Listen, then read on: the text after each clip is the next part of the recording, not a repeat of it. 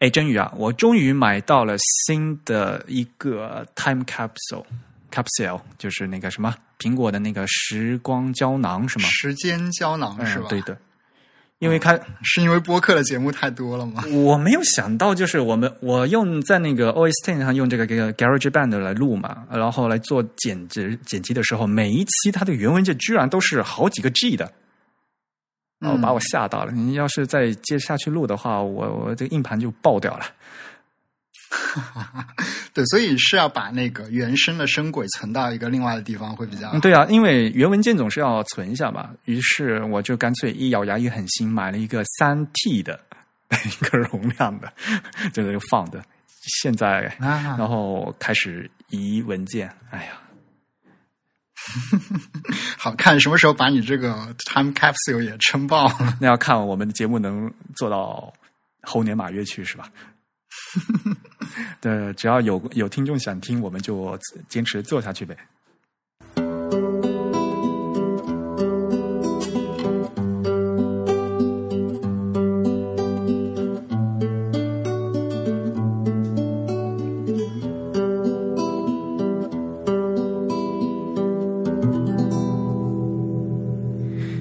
大家好，您现在收听的是全球首家用华语制作的字体排印。主题播客节目自弹自唱，我们的播客只有声音没有图像。我们的口号是用听觉方式扯视觉艺术。如果大家可以脑洞大开，那么我们的目的就达到了。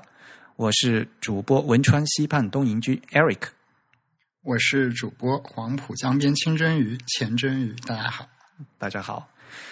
好了，我们终于可以拿出一期节目来做下听众反馈了。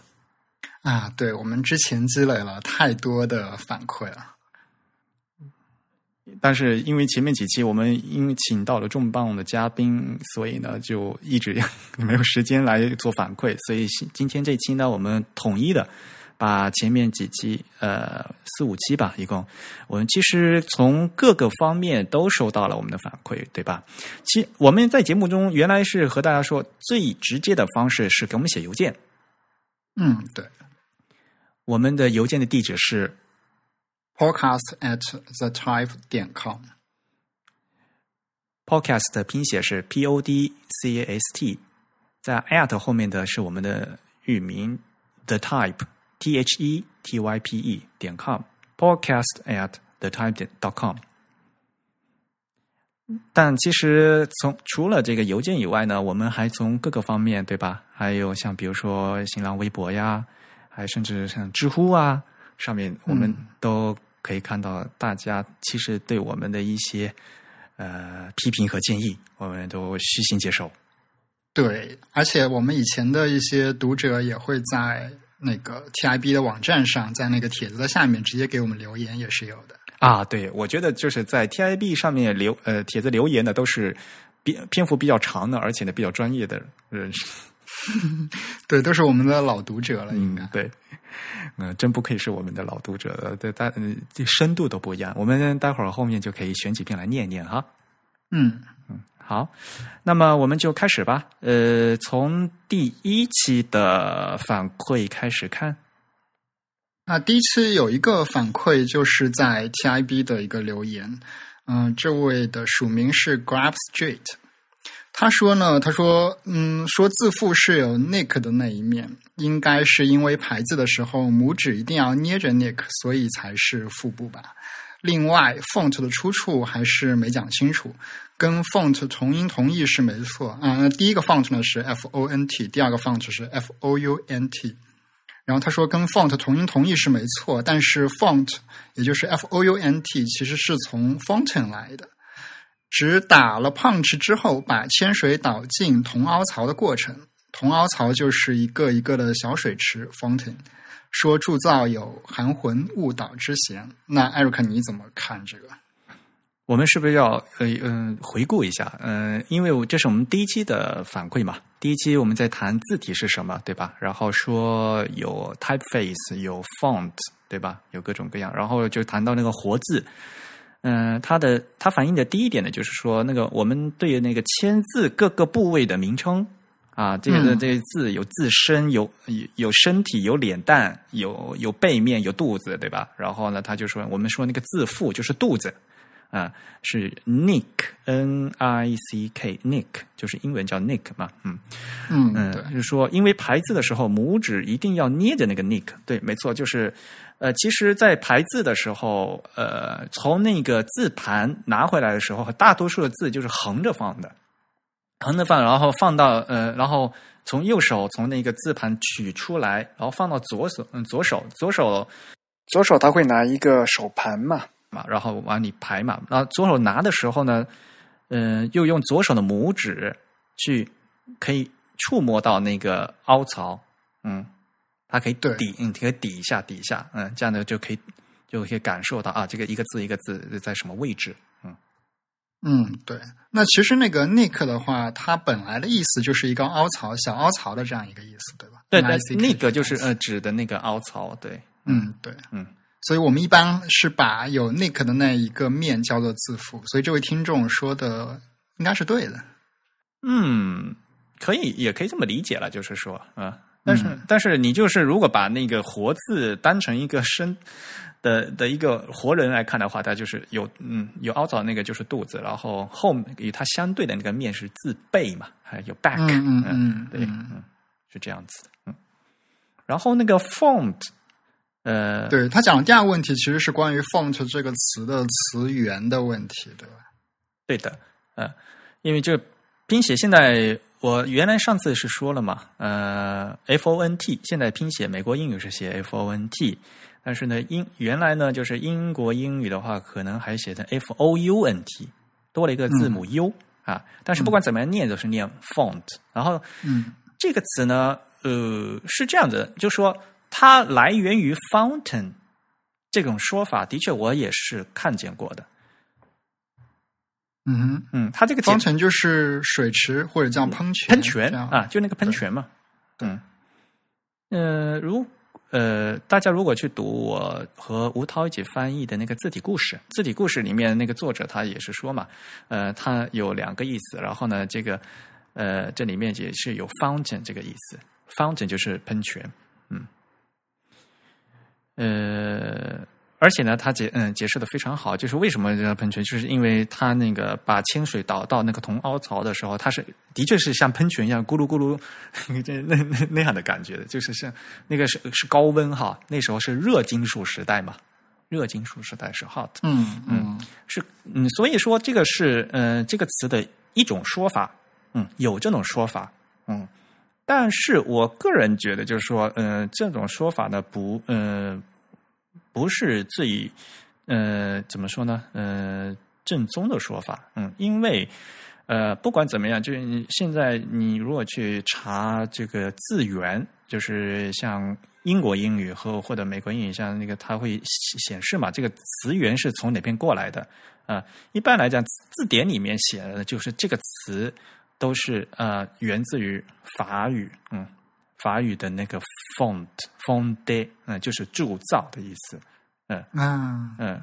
那嗯、所以啊，这个如也就说大家都在考证嘛，对吧？那考证的话，就是有一家之说，也有另一家之说这样的说法。那我自己个人呢，啊、认为呢，就是更倾向于说是源于法语的 founded 的那个说法，就是从铸造这个词来的。但是的确是有另外一种说法，认为这个词是从 fountain 过来的，的确是有，嗯。嗯。好，那我们看一下下一条。下一条是一位叫王磊的读者，他给我们写来了一封邮件。他说：“两位主播好。”然后下面他引用了一段维基百科。他说：“用于制造活字的木纹多为水平方向，因此造成在刻字时横画细、竖画粗。”这讲的应该是中文吧？而且为了防止边缘破损，横画在两端也被加粗，根据运笔习惯而形成三角形的装饰。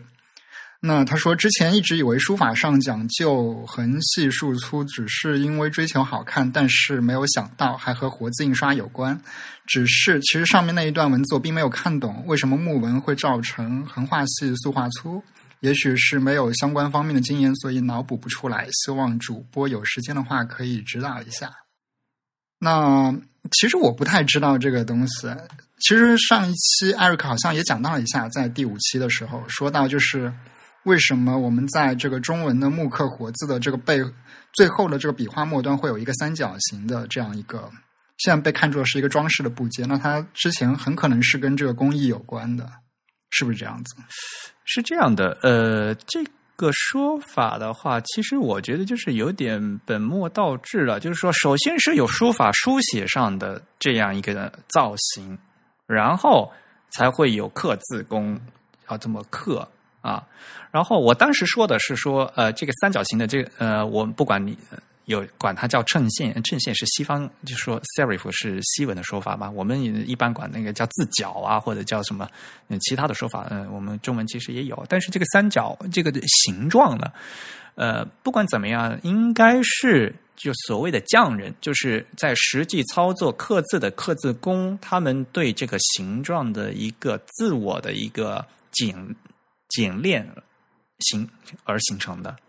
因为在很久以前，就是刻，呃不管怎么样就是在中文的这些印刷字体里面，楷书总是比我们所谓的宋体或者明体，呃呃字呢要高级。就是大家都觉得楷书楷体是好看的。嗯，但是刻楷体很费劲。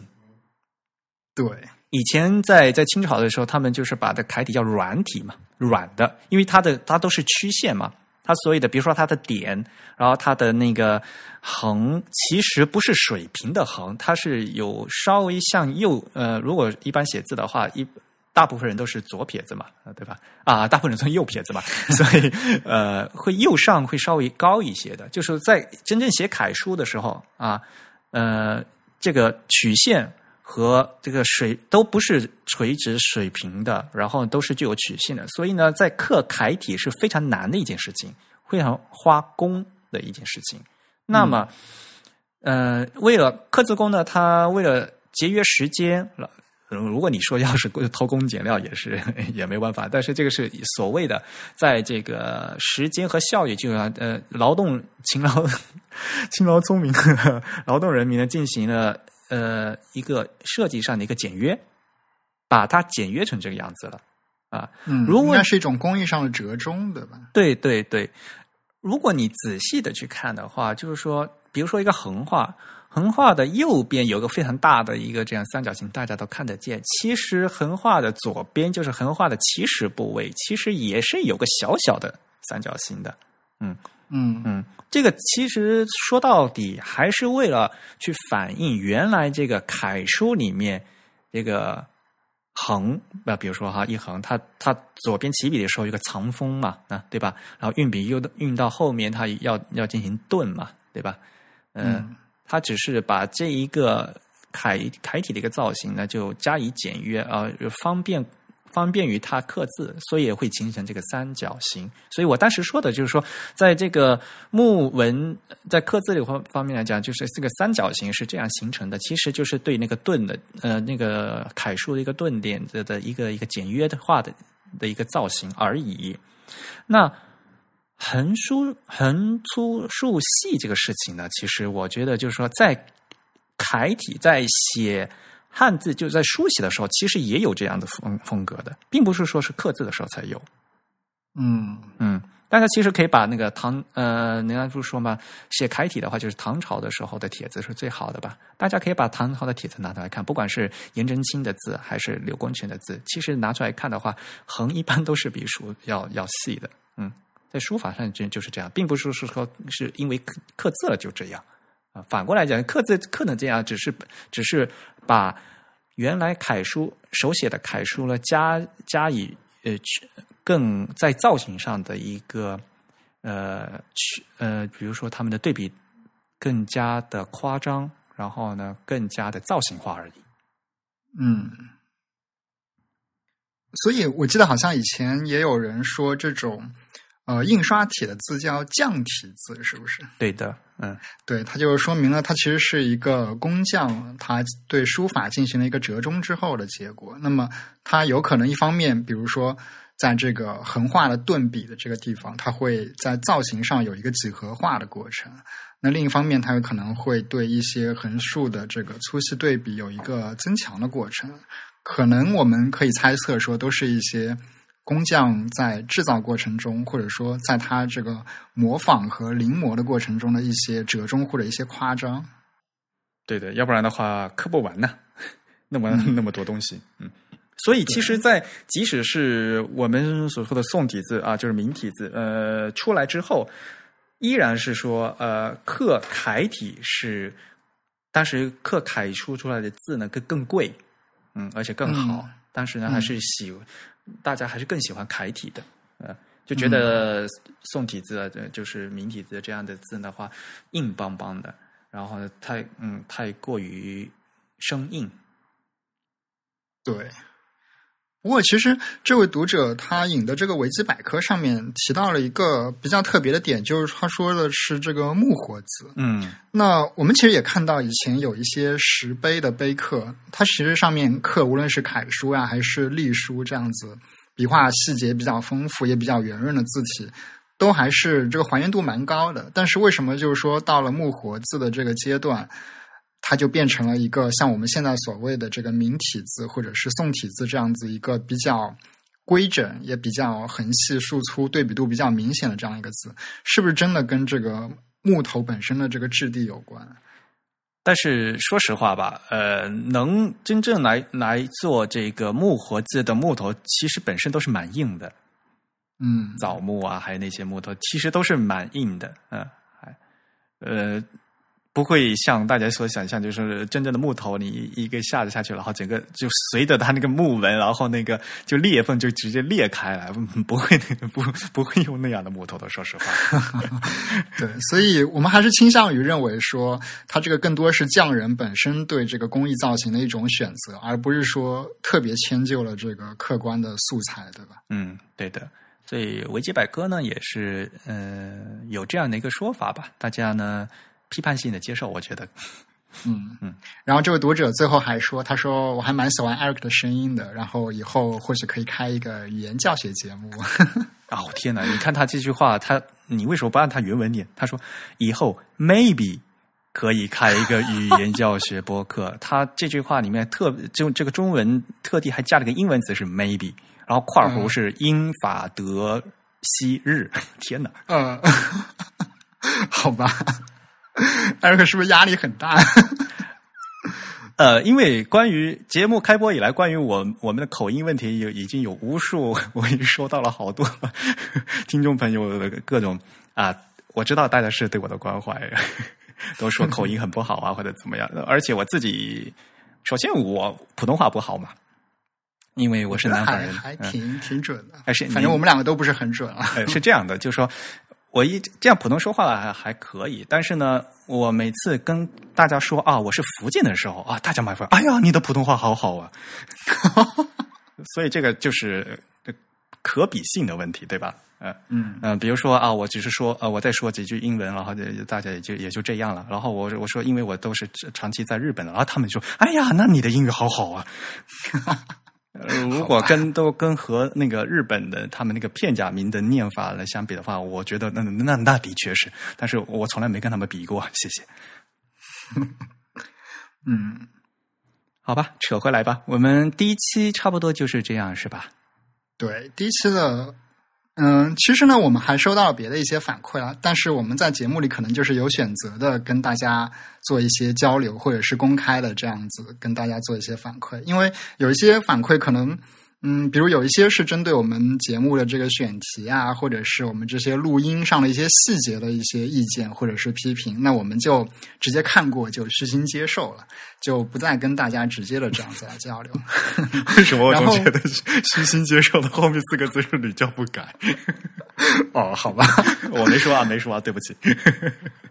然后，另外还有一些可能有一些听众他们会来问一些非常细节的，有可能是技术性的问题，或者有一些是非常细节的，像什么设计作品的交流呀，或者是想问我们的意见啊之类的。那有一些我们可能就直接邮件简单的回复了。那有一些可能我们也有的时候不知道应该怎么样回复，可能会就看过，然后反正就是大家过来的邮件之类的，我们都会一一的看过这样子。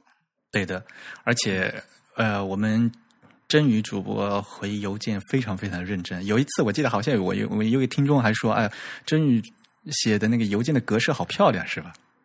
啊啊！那位听众他问了一个非常嗯，怎么说呢？非常细节的一个字体技术的，跟 OpenType 字体技术有关的。然后我当时就在想，怎样才能把这个问题解释清楚嘛？其实我还跟 Eric 讨论了一段时间，然后后来就干脆把那个 OpenType 的其中的一张表给它导出来，然后附到邮件里面。就典型的呃，因为那个那一个反馈是太技术性了，所以我们就不在节目里面录了啊。对，好吧。嗯，好，那接下来我们看第二期的反馈。那第二期首先是一位叫李小媛的听众给我们写了邮件。其实李小媛他在第一期节目也给我们写了一个邮件，对吧？就是基本上是对我们的一些鼓励啊，然后对我们的一些支持啊之类的。嗯，那么非常感谢这位热心听众。那他第二次来的这个邮件呢，他就说为何中国公司没有定制字体自己的字体？我们第二期其实是在讨论，嗯，苹果公司曾经用过的那些他们自己的有定制的，或者是跟他们非常相关的一些字体，对吧？对，第二呃，我们说苹果公司的字体嘛，呃对，而且说的太长了，所以分成了上下，就是我们的第二期和第三期。对。然后他说，在听第二期节目，在听第二期节目还没听完，中途想到一个问题：苹果在整个公司演变过程中定制过很多款字体，而且是按照一定的目的去做了这件事情。那一个原因是公司性质，苹果需要在它提供的产品上显示字体。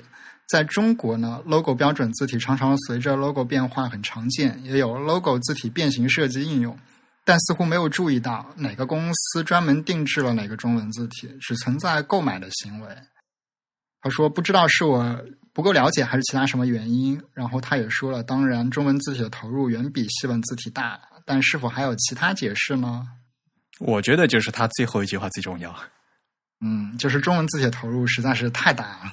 对的，呃，这首先对这个定制字体的问题，就是在西方来讲的话，因为他们字符集比较小嘛，对，嗯，所以在西方的话，比如说在欧洲，呃，一本杂志，呃，或者嗯、一个报纸，一个大的报纸的话，它都会自己做一个他们专用的字体。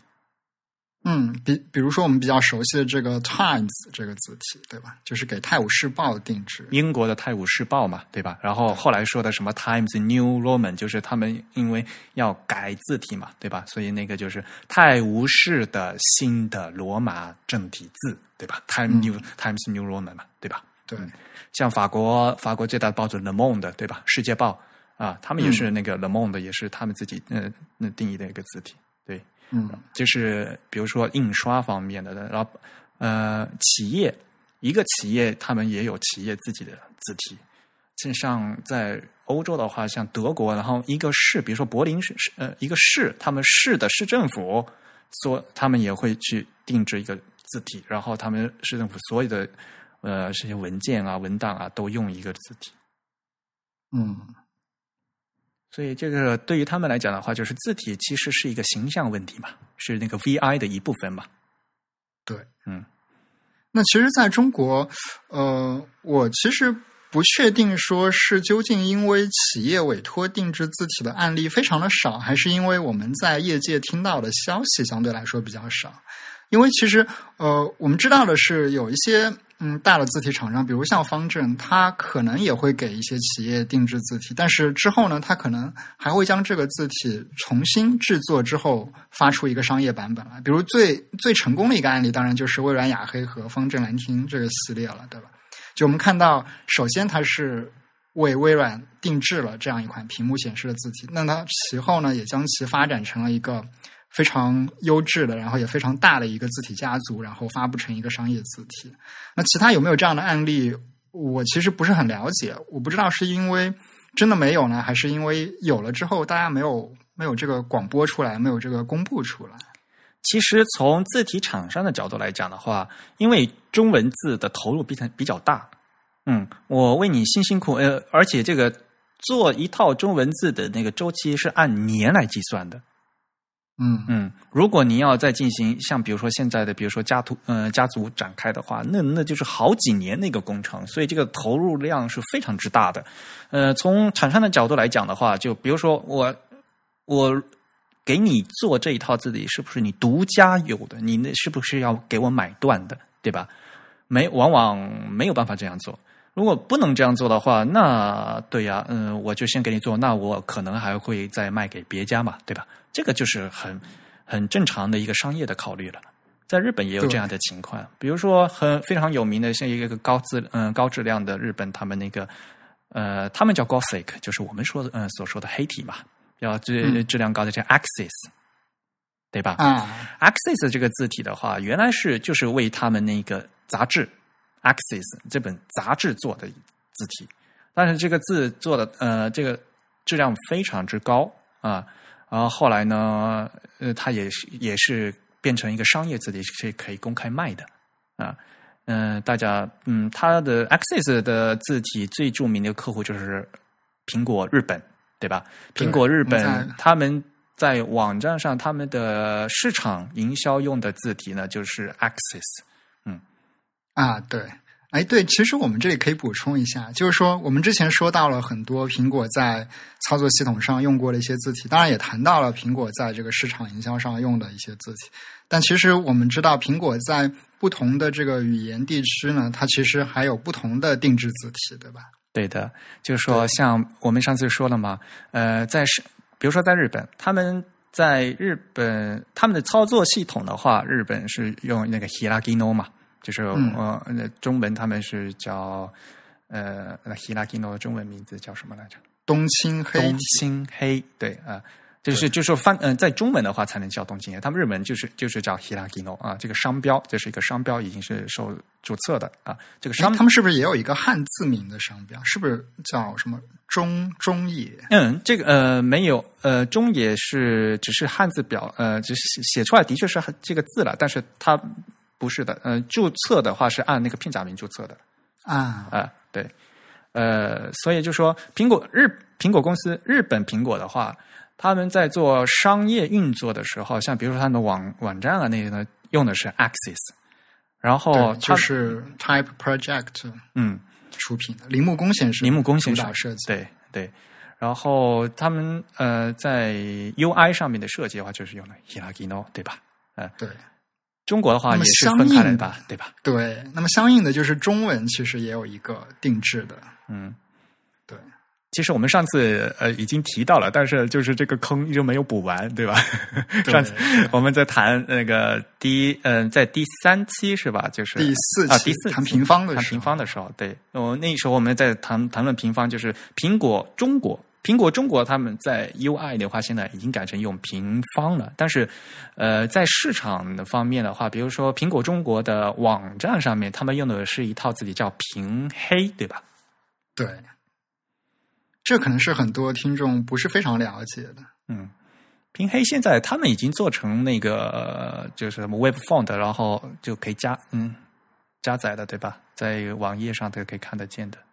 嗯，是的，平黑是应该是华文代工的吧？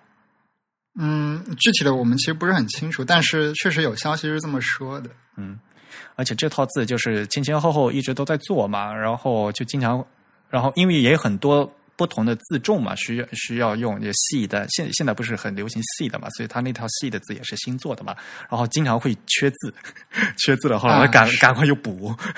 对，嗯其实我们可以看到，就是做一套中文字体，它的这个定制的过程是蛮漫长的，所以很多商业公司他们可能会这样一步一步的来展开。比如说，我这次广告上要用这几个字，那么我可能会请这个字体厂家优先帮我定制这几个字，对吧？对的，因为然后一步一步的这个积累起来，积累成一个比较完整的字符集。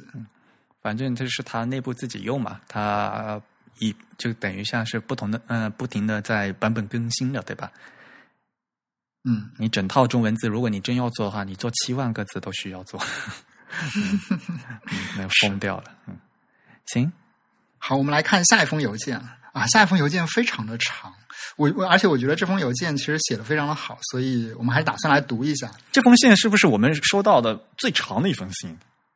对，而且是事实上讲的最深入也最细致的一封信。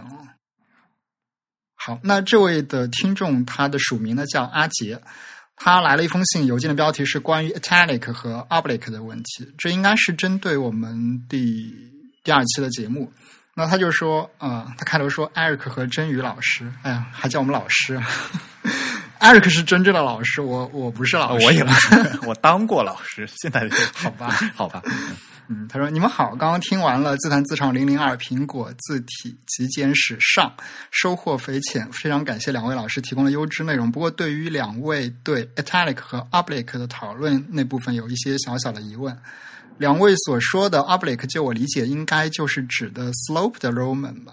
哎，他这里提到了一个新的概念，叫 sloped Roman。因为将因为两位明显将斜体区分为手写风格的 italic true italic 和非写手写的风格的 oblique 两种，呃呃两种类别，在 Brainhurst 的名著《The Elements of Typographic Style》中，sloped Roman 和 oblique 也是等价的。Eric 在节目里说，oblique 愣是啊硬是生愣的把 Roman 进行强行的几何变换，把它弄成斜的，而没有进行修正，所以有些人把它叫成伪斜体。我觉得 Eric 可能认为所有 oblique 都是单纯的倾斜变形得到的，是一种对真斜体的拙劣模仿。但是实际上，比较优秀的字体所搭配的 sloped Roman 并非仅都并非仅仅是 Roman 的简单倾斜变形版本而已，而是也都经过了设计师的仔细调整了。因为单纯的向右的倾斜变形会使从右上到左下方向的笔画变粗，从右从左上到右下方向的笔画又会变细。哎啊，不好意思，单因为单纯的向右的倾斜变形会使从右上到左下方向的笔画变细，从左上到右下方向的笔画又会变粗。倾斜变形后，每个字母都需要额外的调整，才能使字母恢复良好的结构。那种单纯变形而不经调整得到的 sloped Roman，仅仅是在缺少 true italic 和良好的 sloped Roman 时，为了应急才会用到的。而且使用范围局限于数个单词，而不会应用于大块的文字。经过设计师仔细调整后的 sloped Roman 仍然叫 sloped Roman 或 oblique，而不是 italic（ 括号 true italic）。可能正是因为存在这样的误解，两位老师似乎都更倾向于使用真意大利体 true italic，而排斥倾斜罗马体 sloped Roman。但是经过了调整的 sloped Roman 和手写风格的 italic。两者之间应该是各有优劣的吧？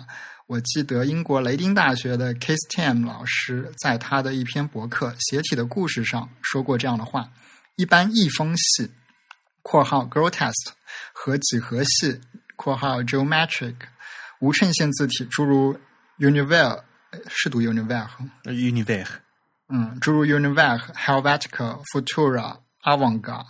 等所搭配的差不多一律一律均系倾斜罗马体，这搭配理所当然，因为易风和几何系的字体结构平稳而静态，和传统西洋书法实在沾不上边。平正简洁的结构和现代主义思维不谋而合，配以倾斜罗马体，精神上比较合衬。如果两位也认同 Tam 的观点，那么是否可以说 True Italic 和 Sloped Roman 应该是各有各的适用的场合？并非绝对的一个优于另一个。我们排斥的其实应该仅仅是那种不加调整、单纯倾斜变形得到的 sloped Roman 的做法，而不是将所有的 sloped Roman 都列入黑名单。另外，优秀的用 sloped Roman 做斜体的衬线体还是有的，比如 Eric Gill 的 Joanna 和那这应该是 Perpetual 对 Perpetual Joanna 和 Perpetual，还有 Hans Edward Mill 的 Syntax。都是用了一种混合风格的斜体（括号 hybrid italic），也就是字母中某些用 true italic，而另一些不少的部分则是用了 sloped Roman。Sloped Roman 应该不是无衬线体的专利，毕竟在路易十三时代（一六一零年到一六四三年间）就出现了 sloped Roman，同样参见 Case Time 的博客。而那时无衬线体还未问世呢。当然，也可能是，也可能完全是我自己理解错了。两位老师说的 italic，我理解为狭义的斜体，也就是手写风格的意大利体 true italic。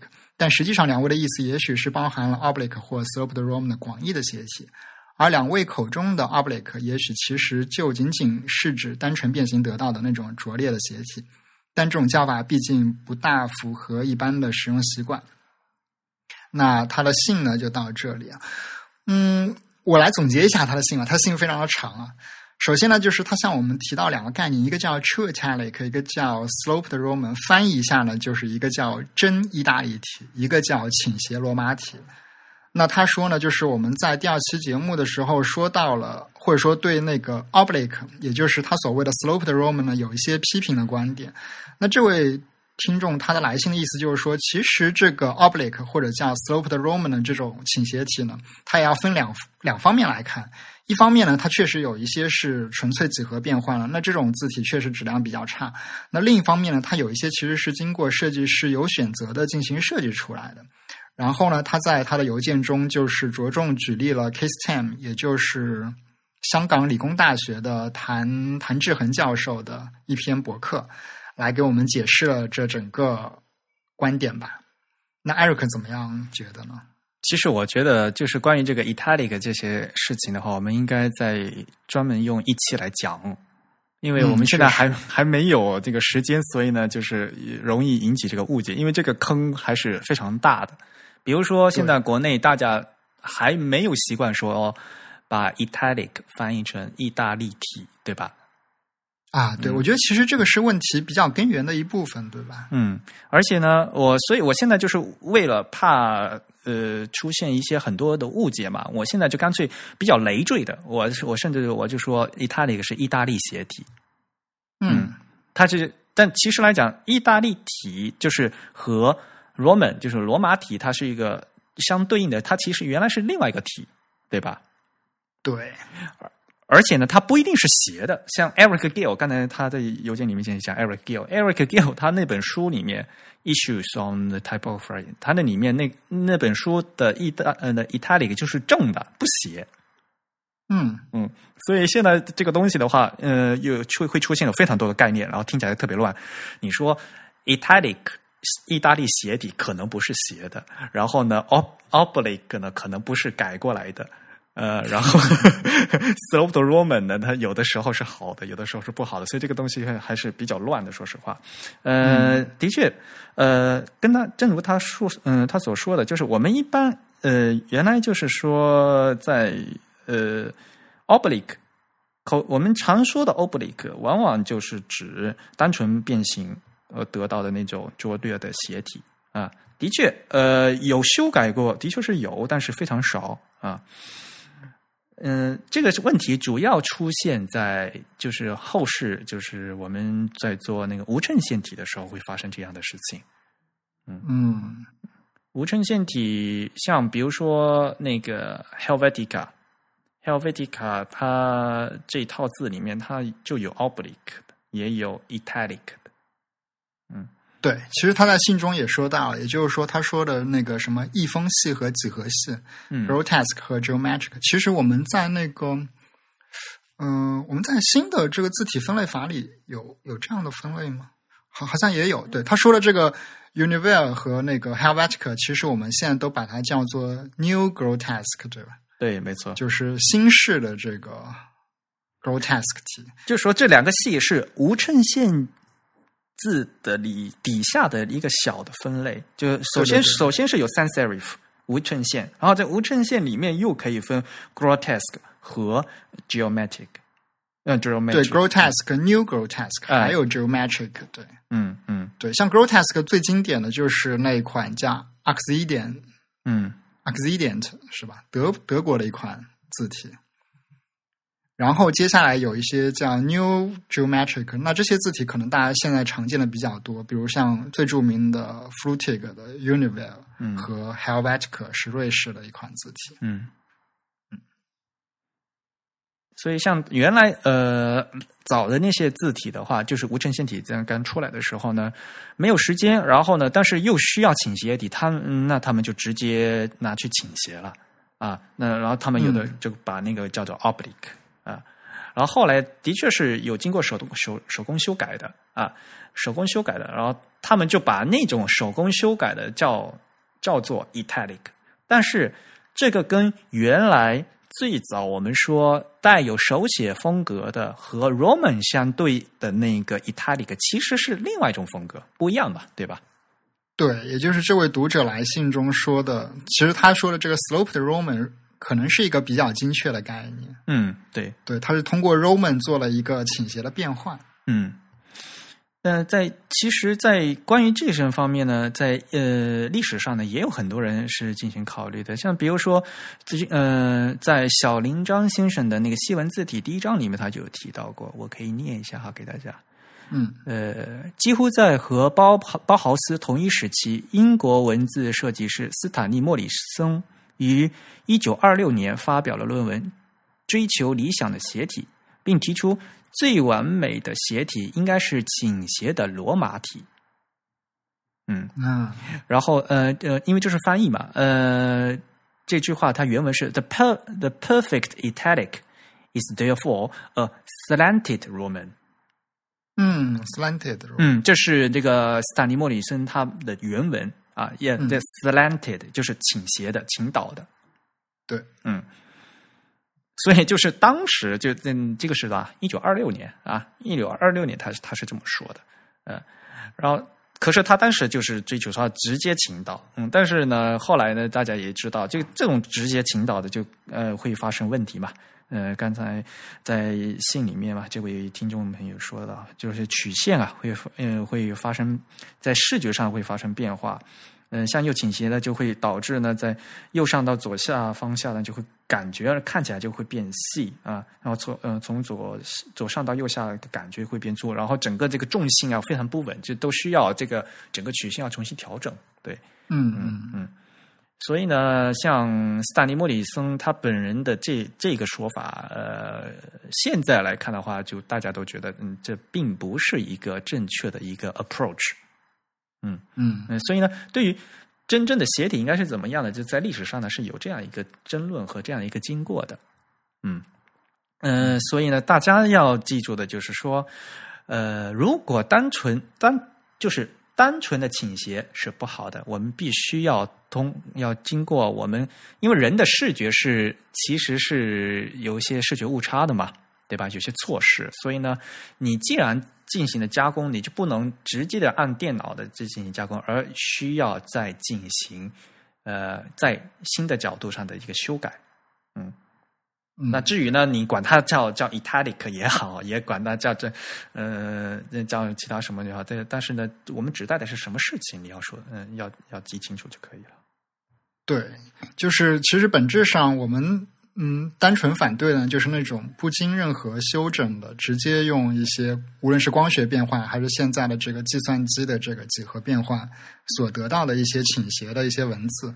那如果说这个倾斜的文字经过了一定的修整，那么达到了一个视觉上的平衡呢，我们都觉得其实是可以接受了，而且是可以根据这个字体设计师对于这个风格和他整个字体设计目标的整个哲学来进行一个统一的，对吧？对的。嗯嗯，好，那还是非常感谢这位听众写了一个非常长也非常认真的这样一个邮件给我们，是好高兴啊！就是在我们听众中还有这么就是很很专心，然后相对来讲就是专业知识还很扎实的这样的听众。对，而且考据的非常丰富，也有自己非常深入的一个分析。然后我越来越觉得我们的节目就是众口难调了，你知道吧？然后有有一些同学，呃，有一些听众呢，就觉得好像，哎呀，这个呃，好多说的听不懂。那但是同时又有你另外一部分人就觉得，哎呀，怎么说的这么浅啊，听得不过瘾啊？是，真好吧？那我们以后再慢慢的摸索啊，这个 这个干货和湿货的那个比例问题。对，确实是这样，因为大家的这个基础知识还有这个背景信息，我们。都不可能完全的协调起来，对，所以很难避免说，就是有些听众会觉得，哎，这个好像我以前都知道了。那有些听众还是会觉得说，哎呀，这个这个词我也没听过，那个词我也没听过。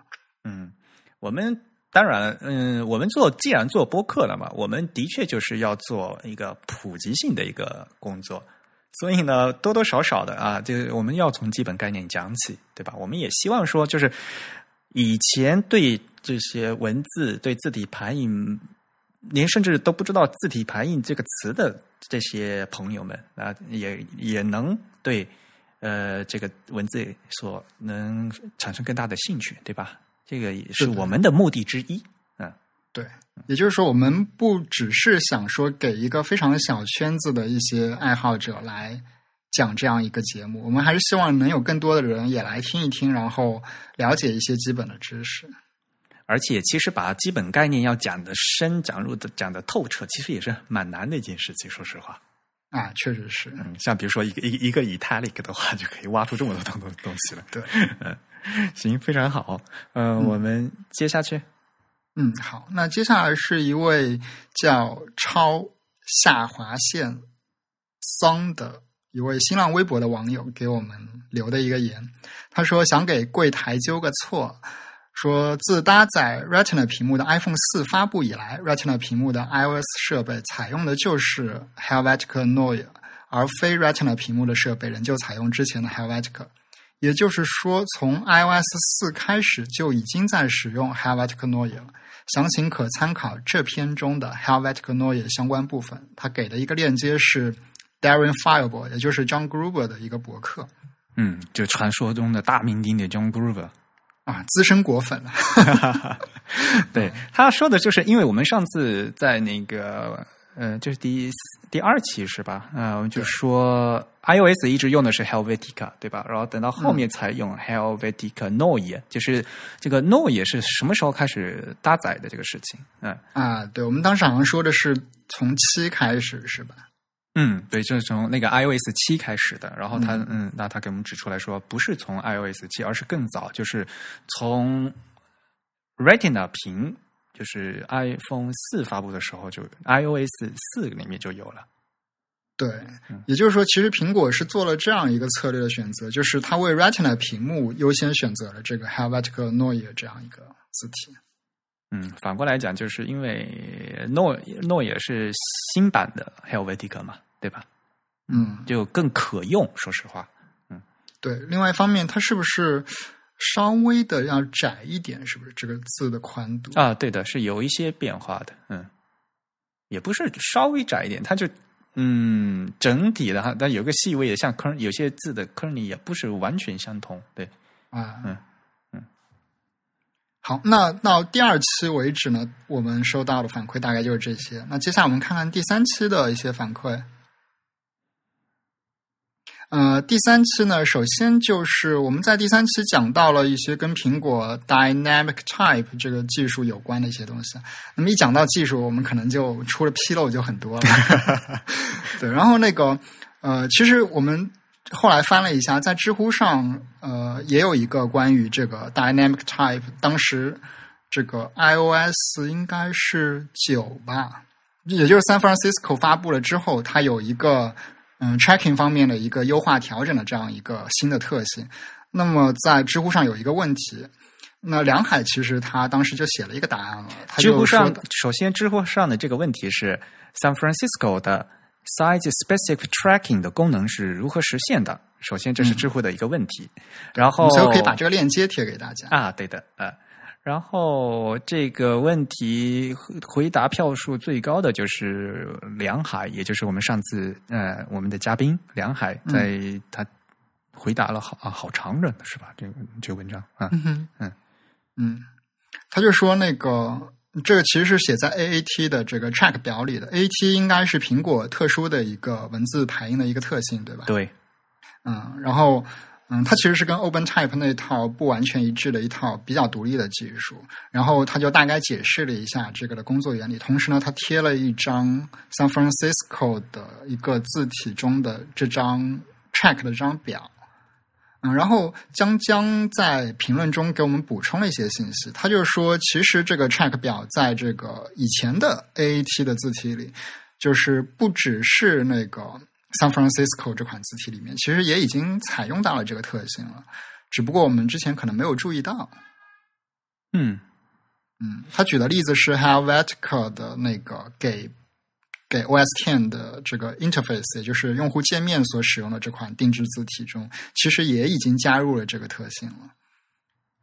而且，其实他说那个 Google Google 的 Chrome 这个浏览引擎。嗯，就这个浏览器，其实它的那个绘图引擎之前也已经对这个特性尝试过进行了支持，虽然可能出了一些小问题，但是其实是也有第三方的开发者在对这个特性进行一些利用的。嗯哼，嗯，呃，我想是不是还要再稍微最解释一下一个最基本的词，就刚我们刚才说的 AAT 啊，AAT 呃，全称是 Apple Advanced Typography。嗯，苹果高级文字设计特性或者苹果高级字体排印特性。嗯，对，这就是苹果在这个对一般用户来讲的话，就是比较底层的东西了，因为看不见嘛。嗯嗯。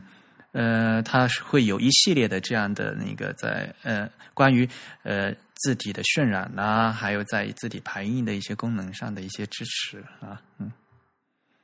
然后在像梁海在这个知乎的回答里面，他又提到，在之前是苹果用的是 Atsui，A T S U I，嗯，这是比 A A T 更老的一的一个的一个。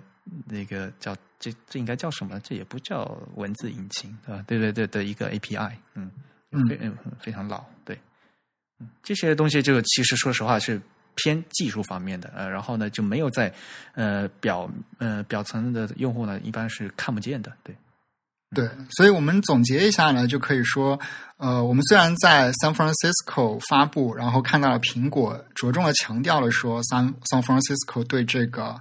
叫做所谓的 size specific tracking 有了一个功能上的支持。那实际上呢，这个功能本身并不是一个新的程序开发上的一个特性，而是苹果早就有的一个技术，只不过它现在重新将它利用利用起来了。嗯，是的，嗯。好，那大致上就是这样一个问题。那接下来呢，还有一位叫 Jeffrey Jeffrey 许的听众，他给我们来的一封邮件呢，他说。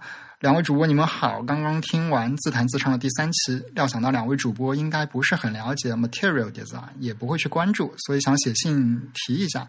在去年六月份时发布的 Material Design 里，Style 横杠 Typography 章节下有对 Checking and Kerning 很详细的介绍，然后他贴了一张当时的图。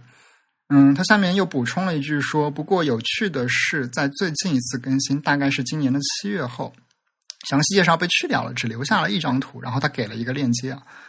那我其实去看了，呃，我已经不记得最初的那张图了，而且我也没有保留 Material Design 当时的这些内容。Material Design 首先它是 Google 在那个 Android 五点零发布之后随它一起发布的一个设计指导。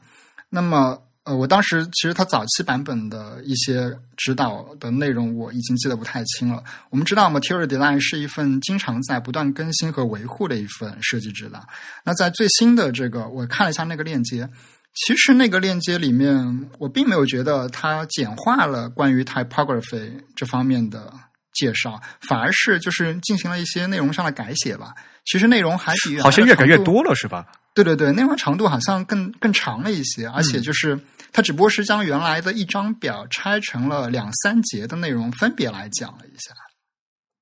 那么那张表里面，嗯，其实就是新的这个 Material Design 的这个链接，我们到时候会贴给大家看。那大家应该可以从上面看到说，呃，平嗯那个 Google 它其实也是在那个 UI 设计上面强调了说，我们针对不同的字号，应该是要去调整它的这个 tracking。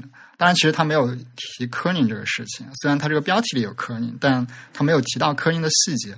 但是他向我们强调了说，我们应该根据字号的大小来去调整这个文字的 tracking 值。我觉得这个其实，嗯嗯，没什么没什么值得说的吧。这个其实就是 我我们大家都知道这样一个设计的原则。的确，就是他就是说，Google 也在做这个事情，对吧？他就啊，他在告诉大家的是嗯，对。但其实我们在第三期节目里想侧重说的一个观点是说，就是呃，苹果它其实是通过了它底层系统给的一套 API，也就是它所谓的 Dynamic Type，来对这个特性呢进行了一个更加简便、更加易用的这样一个管理，对吧？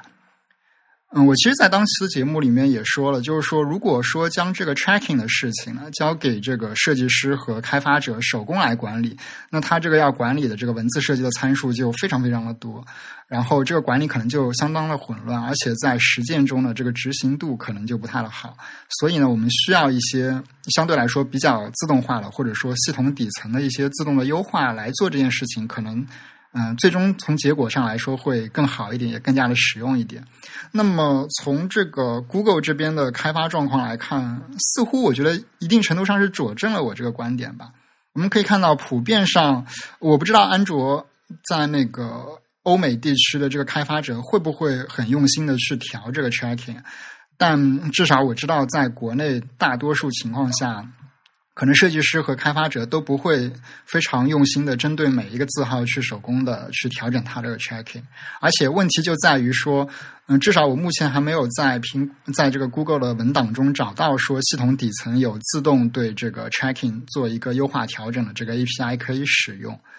嗯，那细节我也不是很清楚，如果我讲错的话，也欢迎听众来纠正。好吧，嗯。其实，因为我们已经录了两三期关于苹果的东西，对吧？我们下次呢，可以再找机会，嗯，再录一下关于其他公司的东西啊。虽然我们是果粉了，所以我们优先录制了关于苹果公司的东西。我们可以还 呃专门找一期来聊聊呃微软的一些东西，然后再聊聊，比如说谷歌他们的字体怎么样，对吧？这个反正以后还是有机会的吧，大家呃多多期待。对，而且其实我们知道，Google 在字体方面，嗯，在 CJK 字体方面也是有不少的贡献的。比如不久前发布的这个思源黑体啊，以及他们最近其实还将思源黑体的这个简体中文的一部分字符集做成一个 Web Font，然后放到了他们那个 Google Fonts 的这个 Project 里，可以免费的给公众使用。是的，像可哇也可以说吧，像思源黑体这个项目的话，在项目当初的，我们 TIB 包括我们两位主播都直接参与了这个项目的一些后期的评测的工作。嗯，对对对，其实嗯，之前嗯，我们其实也简单提了一下，就是我们 TIB 的不少朋友都在这个项目中有一点点小小的贡献。所以呢，以后就等在适当的时候，我们可以再把大家叫来，然后再来谈一谈其他公司的的其他的字体的话题，一定会会有很很有意思的。对对，好，那第三期的反馈呢，大概就到这里了。接下来就是第四期的一个反馈。首先就是我们在第四期里面好像吐槽了一下，说 Adobe 好像非常久没有更新它的那个 OpenType 特性的一些相关的界面了。对呀，不仅是我们吐槽，不呃吐槽，那就就是后来不是大家欧美的那些设计师也在吐槽嘛，对吧？对。然后我们知道不久之前 Adobe 举办了它这个 Max 的这个大会。然后梁海梁海就给我们私下反馈了一下，说其实 Adobe 最近也已经在开始改善了它这个 OpenType 特性的一些相关的操作界面了。然后他给我们了看了一个 Twitter 上面的一个小小的视频，就是大致来说，他展示的就是当时大会上的一个演讲的一小段的这个过程。嗯，我记得那个视频里面大致是这样子，就是说他展示了当你选中了某一个字符的时候。如果说这个字符它有在 OpenType 上的替代字形的话，那它会很方便的及时的显示在你选中了那个字符的左下角还是右下角，然后你可以很快的去点击选择它的这个替代字形。我记得好像是这样一个特性。这个字形的话，呃，这个动作的话，如果你要在现在来做的话，就必须要从那个字形那个面板里面调调动吧，应该是。嗯，好像是，好像是要从 glyph 里面一个一个手工去找。如果你真的想要特定的指定哪一个替代字形的话，对，中文版叫字形，然后英文版叫 glyph，它有专门一个这样一个面板。然后这个面板特别的难用，因为它是字形嘛，所以你当你选中了一个一个字体的话，就一个 font 的话，这个 font 里面所有的字形它都抓的一个大列表出来，对吧？对，好像还特别不好找。嗯，对，嗯。而且它的检索的功能其实做的也非常的差。嗯，对的，嗯。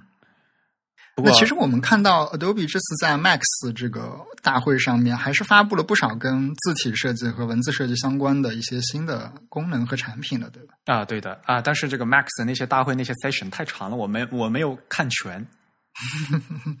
嗯，那有兴趣的听众也可以去关注一下。嗯那接下来还有一个反馈是一封邮件，呃，他这位听众署名叫做赵红珠，我不知道念的对不对，署名的是一个拼音。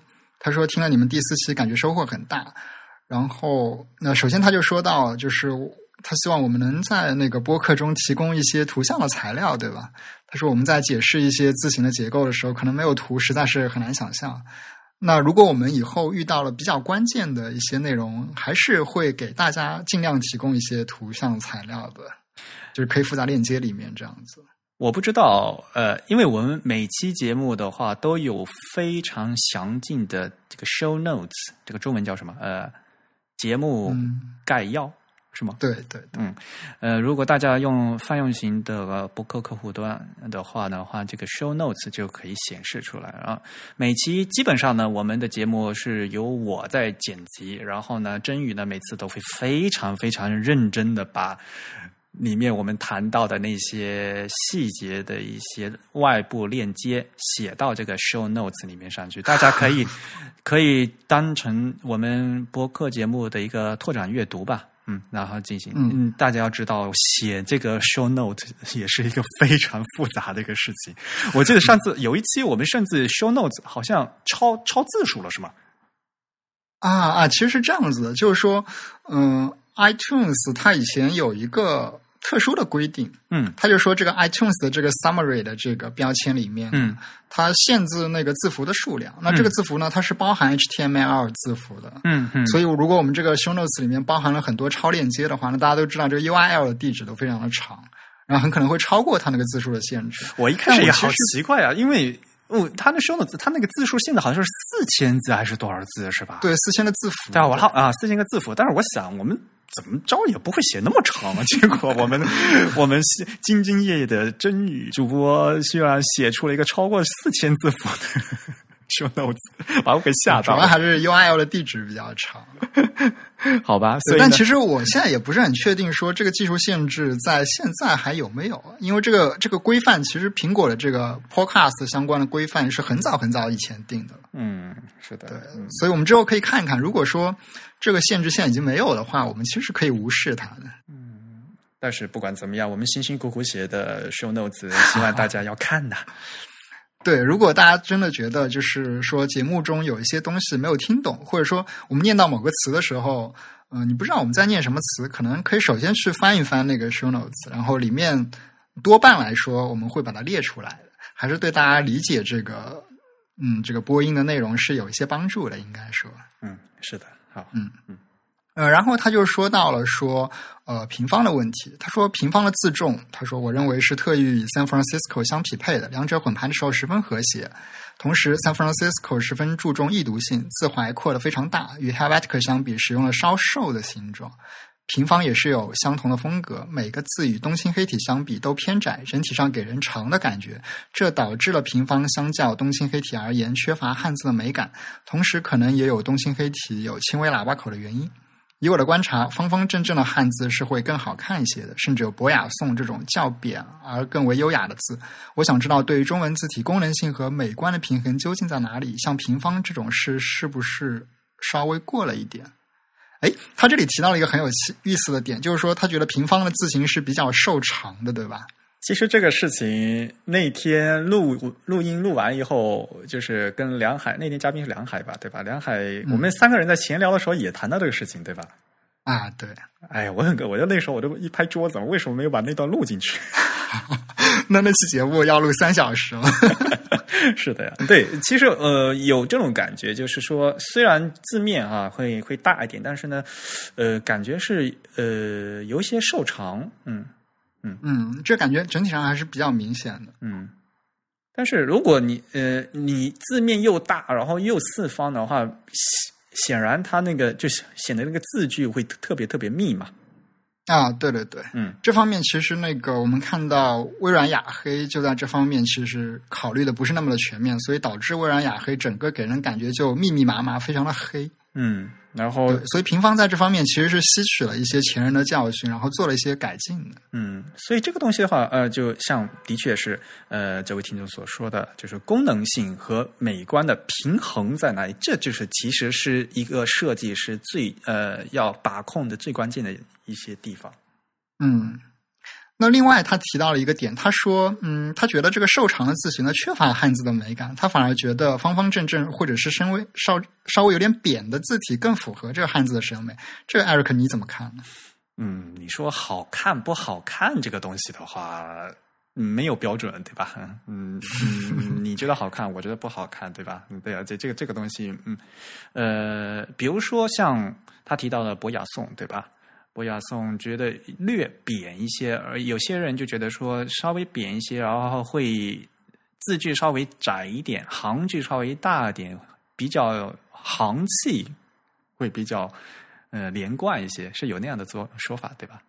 嗯，确实是因为我们都是在这个水平方向做阅读嘛。嗯所以呃，但是呢，像也有另外一种说法，像竖排的时候，竖排的时候一、反而就应该用扁的字 啊，这样子可以节省这个行的长度，是吧？啊，对的，嗯，像所以其实有的时候方和扁未必是这个审美的需求，而是这个功能上的需求。嗯，对的呀。所以话又说回来，又变成这个功能和美美观的平衡到底在哪里的问题啊。其实这个东西的话，呃，像百家争鸣嘛，对吧？我们嗯，这个嗯，觉没有正确答案的话，或者说我们可以再再继续来尝试。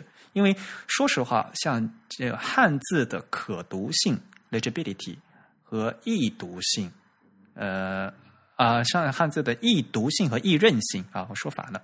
汉字的易认性 （legibility） 和汉字的易读性 （readability），关于这方面的研究还是非常和西文相比来讲的话，还是不透彻的啊。所以我们可以根嗯根据更多的情况，然后来进行更大、更长时间的一个考虑。嗯，确实是这样子。那其实，而且另外一方面，我倒是觉得汉字可能传统来说，从这个书法的角度来说，瘦长一些应该是更符合汉字本身的审美的。嗯，但这你要看是呃，比如说在标题字呃，就是大的展示字和这个像正文字的话，各嗯、各有各的区别了，对吧？嗯嗯，因为我印象比较深的就是柳公权的柳体字，它明显是一个比较偏瘦的一个字。哎，我注意哈，瘦和瘦不一定长。嗯，我记得流体其实是一个就是瘦而且长的嘛，就是其实它一个流窄的体的整个造，嗯、还是方块字，还是方块字，啊但是它的笔画就是骨头比较多而已。嗯 嗯。呃但你反过来说啊，这个是从书法上的角度来讲，对吧？然后从那个印刷角度来讲的话，像传统的印刷，我们说古代的那些呃印刷的话，哈，就经常是有那什么呃呃句中注解嘛，对吧？双行注。嗯嗯，它首先有个正文啊，“子曰：学而时习之”，然后然后底下就是有一个加了一个双行的注那个注释嘛，然后那个注释因为是要在两行里面呃那个字是它的一半一半宽嘛，所以都是那个瘦长型的，嗯嗯，然后又是竖排的。以所以呢，就中文传统的那个竖排的读者的话，对于这种瘦长型的字的话，这个接受接受度的是比较高的啊。嗯嗯，但并不是说那一定好看啊，只是因为当时可能就是为了排那个注解，一嗯必须要把它排下去，所以给它搞成那么那么瘦的字嘛。但是这么多多年，然后大家都是看的那样的字，也就习惯了，是有有那样的一个呃很长的一个原因在的。嗯对，而且，呃，如果我印象没错的话，曾经有一段时期，香港那边他们排这个竖排的文字的时候，嗯还是喜欢用一些特意比较瘦长的字。嗯对他们甚至因为当时我们知道香港可能引进了不少日本的这个方方正正的那种方块汉字，但是他们就觉得这太方了，所以他们在排的时候呢，会给它做一些光学或者是软件上的变换，把它压的稍微瘦那么一点点。他他们会觉得这样子这个竖排的这个行气比较贯通一点。还有一个更比较呃典型的一个例子就是仿宋体。其实仿宋体最早出现的时候是方的，嗯嗯，方的。可是我们现在一般说仿宋体都是那种长形的仿宋，就是长体的仿宋。嗯嗯嗯，这也是。那方方形仿宋更好看的？但我我个人觉得更好看了。但是但是为什么就跑到哪里去了？不知道。对，嗯。方方形仿宋给我们印象比较深的，应该就是曾经的那套叫矩阵仿宋的那套字体。对啊，仿宋字最早就是对吧？就是呃丁氏两兄弟做的嘛。当时他的那时候做出来，其实其实一开始最早一个就是方的呀，就没有长体的。对，对，我们知道那个字体设计师厉向成，他也复刻了一套这个，当然字符可能不是很全，但是复刻的是比较符合这个原作的这个感觉的一套矩阵仿宋体。仿宋体那个丁丁氏兄弟做完仿宋体以后，他拿他要去印那个四库全书嘛，嗯，那那有话就说回来，因为是四库全书，所以呢，他除了那个方的字的话，他肯定要有那个长体的细那个瘦的字，因为他必须要排那个注解嘛。那古书都是有注解的，那个而且注解是密密麻麻的，注和书特别多嘛。对对，所以呢，那时候呢，就是呃，除了正。呃，正方方的那个仿宋以外，他们又做了一个瘦体的长体的仿宋，但是不知道为呃，后来就电脑化了以后，呃，就是从活字然后变成照排，然后变成现在的数码字体以后呢，就只有那个长体的仿宋呢，呃，做成电脑字体了。嗯。这个我觉得是不是也跟这个国家公权力的影响有点关系？因为这种瘦瘦长长的仿宋，尤其是这个简体汉字的仿宋，我们好像经常看见在一些红头文件的上面。啊，对，红头文件就是规定，就是啊，我们叫红头文件，党政机关 文件的规定，就是正文必须要用仿宋体。对，然后那个仿宋就是我记得是一个瘦瘦长长的一个，就所谓的国标仿宋嘛，嗯，国标仿宋。然后那个，呃，就是因为呃，现在你用的那个电脑字体，只有把那个长体的仿宋拿来做成电脑字体嘛，你你要找方的没有啊？就是那时候，嗯，对对对。现在呃，李香成他自己做了一个新的嘛，就是有方的了嘛，以前都是长的呀，就是。对，而且嗯，其实最近方正好像也有在推出一些新的仿宋体，那大家也可以去关注一下。我们可以看到，其实之后这个仿宋体这种字字的风格吧，应该是会有越来越多的，因为大家也意识到这一块市场上的一个空缺。对的，因为我们经常说啊，汉字的四大印刷字体，汉字的印刷字体有四种啊，除了我们经常说的宋体、黑体外，还有楷体和仿宋。嗯，楷体刚才也说了，是一个非常基础的一个字体嘛，对吧？然后剩下那个就是往往最容易被人忽略的，就是仿宋。而且仿宋这嗯这套这种字体的现在的呃，就是还比较少。嗯，对，而且大家可能一些当当下的一些年轻的设计师对仿宋的这种书写和结构都还不是那么的熟悉。嗯。其实我觉得，呃，要把仿宋写好是非常难的，因为它就介于书写和那个宋体之间。对，而且我记得早年那个。如果是学那些机械呀，或者是建筑的那些学生，那个他们在制图的时候，老师会要求他们手写仿宋的，对吧？呃，其实他的目标是宋体字了，就是 就是手写的宋体字。对，呃，以前对机械制图，还有在呃，我不知道你以前有没有刻过刻那个誊写板刻过蜡纸。就以前就是说，在刻蜡纸的时候，因为每个人刻字的话，就有自己的笔记，就是人就能认得出来，就到底是谁刻的嘛。所以呢，要故意要用手，虽然是手写，但是要手写宋体字，大家都写 手写的宋体字，这样就可看不出来是谁写的。就是以前有这样，我还练过以前，哦，特别难手写那个字，嗯。那最后这位听众他也补充了一下他自己关于华文黑体的这个审美的观点。他说：“那个我认为在普通用户能接触到的范围内，华文黑体主要是存在视觉上高低不平的问题，而不是在美术设计上。如果以畸形来形容华文黑体，我认为是不合适的。那其实我个人是非常同意说，华文黑体从这个字形本身，或者说把它作为一款印刷体来看，是一款非常优秀的设计。对，华文黑体，呃，它本来是以正文字号大小设计的，对我们也就是现在所谓的这个华文细黑，对吧？它应该是一套这个传统的这个照牌用的字形，还是签字的字形？它从嗯嗯，它最基本的是从签字的，以签字为基础过来的，嗯，所以所以在正文呢，大大概就是四号字、五号字这样的一个尺寸下的呃来来做的，嗯，当时好像叫黑一还是黑二是吧？应该是呃黑一是就是给辞海做的那套比较细的字嘛，啊，嗯，黑二的话就是嗯相对嗯粗一点，嗯，毛毛选是吧？黑二应该是，嗯嗯，对，毛泽东选集。嗯那所以其实我们看到华文黑体，它这个字形的蓝本是一个品质非常高，而且在印刷时代经过反复验证了这样一个比较优秀的字体，而且其实也相当于是代表了官方形象的这样一款黑体。那我们其实经常批评华文黑体，主要还是因为它在屏幕上的这个显示非常的不理想吧，应该说。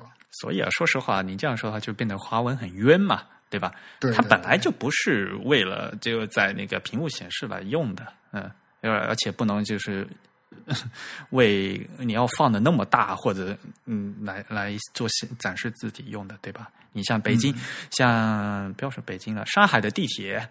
到现在都还很多都是用华文黑体的，那这它原来不是不是给你放大成 那个 一百多呃一百多点的那那个大尺寸来做的呀，你那个把这个笔画放大成那个样子，当然喇叭口很大了，嗯，嗯。所以就说华华文的华文黑体这套字呢，其实那个字的金架结构是非常好的，嗯嗯。那最后还有一位听众是在那个 TIB 的网站上给我们留言的，嗯，那他的留言比较长，我们就选择其中的两段来读。他其中也有一些关于对我们这个节目选题和编排方面的一些批评意见，我们可能就不在这里读了。这位听众的名字怎么念呢、这个什么？哎，对对对，他这个是 O came low 嘛，嗯，他用了一个 camel case 的一个拼写方式，看起来像是一位程序员。你一定要说 camel case 吗？你那到时候你又要挖一个坑，要跟大家解释什么是 camel case 啊？知道人知道，不知道人就不知道。好吧，我们下次再找机会来说吧，好吧？拼写出来是 O C A M E L O，其中的 C 和 L 是大写，是吧？嗯，对。好，他说节目中有提到书法中中宫收敛会显得字形更有精神，更符合汉字的传统审美。我个人是很认同这一点的。于是中宫外扩的风潮是怎么来的？为什么？提高字面率、增加小字号时笔画设计的腾挪空间等等，听起来都是技术取向的决策，而并不是审美取向的。总不能说把字画得更清楚了就是好看吧？我也明白设计这种事情，有的时候真的是设计师说什么就是什么，就好像微软把 UI 拍扁了，然后苹果和谷歌也都这么做了，于是整个世界都扁了。不管你的 地球是什么，久了也就习惯了。不过总的来说，整期节目给我的感觉还是技术细节太多，聊观感、聊设计的内容太少了。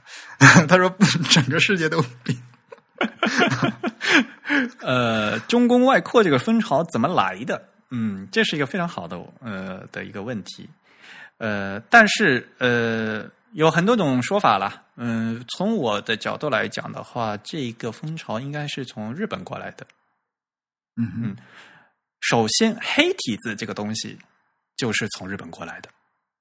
嗯嗯，把西文的，比如说 grotesque 和那个 sans serif 这样的一个风格引入，然后做成呃引到汉字的，然后呢做成汉字的黑体字啊，这个事情呢就是日本人做的，然后嗯再把当时呃日本把做成汉字了以后呢，当时中日之间还是有这种签字的交流嘛。当年中日中国汉字和日本汉字差不多都一样的，可以互互相用互换签字都可以的。啊，是是是。现在的话字都不一样了嘛，嗯。对，现在因为国家标准比较强势嘛，其实我们当时知道，那个中国也向日本反向引进了一些签字。嗯，对的，嗯，就是当时的话，就是我们买他们的宋体字、黑体字比较多，然后他们买我们的那个楷楷体字比较多，就是签字时代哈，嗯嗯啊，我也不说那个事情，所以呢，就是说，呃，黑体字本身是从日本过来的，这是肯定的。然后中公外扩的这个风潮呢，我嗯，据我的研究的话，也应该是从日本起来的。然后大家经常是说这个字看起来很日系哈，日本人他们对这个汉字的审美来讲，他们就更几何化、更图形化。他们对偏旁部首和对这个笔画的这一个布局的安排呢，就更会考虑到整个布白的均匀性，而而不像中国人这么注重这个书写，就是整个笔画的内在的逻辑性。嗯嗯嗯，所以呢，像他们就尽量的就会把这个各种笔画的给它布匀了。就比如说点这个位置，它它它不会朝，它不会往上，不会往下，不会往左，不会往右，呃，也不会太的太过的粘连啊。他就希望呢，就是说，在一个方框里面，把各个笔画都给它布匀了啊，把整个汉字呢当成一个就是更 graphic 的、更更一个图形化的一个考虑。这是总的来讲，就是日本人做这个汉字的设计呢，有这样一个倾向。啊，这个倾向呢，也是我相信大多数人也是同意的，嗯。然后，中国外扩的这个风潮呢，就是因为日本人他们在做这个黑体设计的比较早嘛，所以呢，他们在早期呢，在照牌时代呢，就有很很早的一些就实验性的一些作品啊，像那时候就比如说有拿就尊村先生在那个当时还是森泽嘛。呃，还在还还在写研的时候，他们一个比赛嘛，他就推出了拿着这个这个字体啊，就是细呃，就类似于细黑啊，笔画是圆的嘛。那这个字的话，呃，我到时候把这个图片找出来给大家看啊。呃，这个也是造型，呃，当然对于当时来讲，这个造型就是非常的新颖啊，把重工扩的非常大啊，就是就就是要把这个方块给撑饱满了。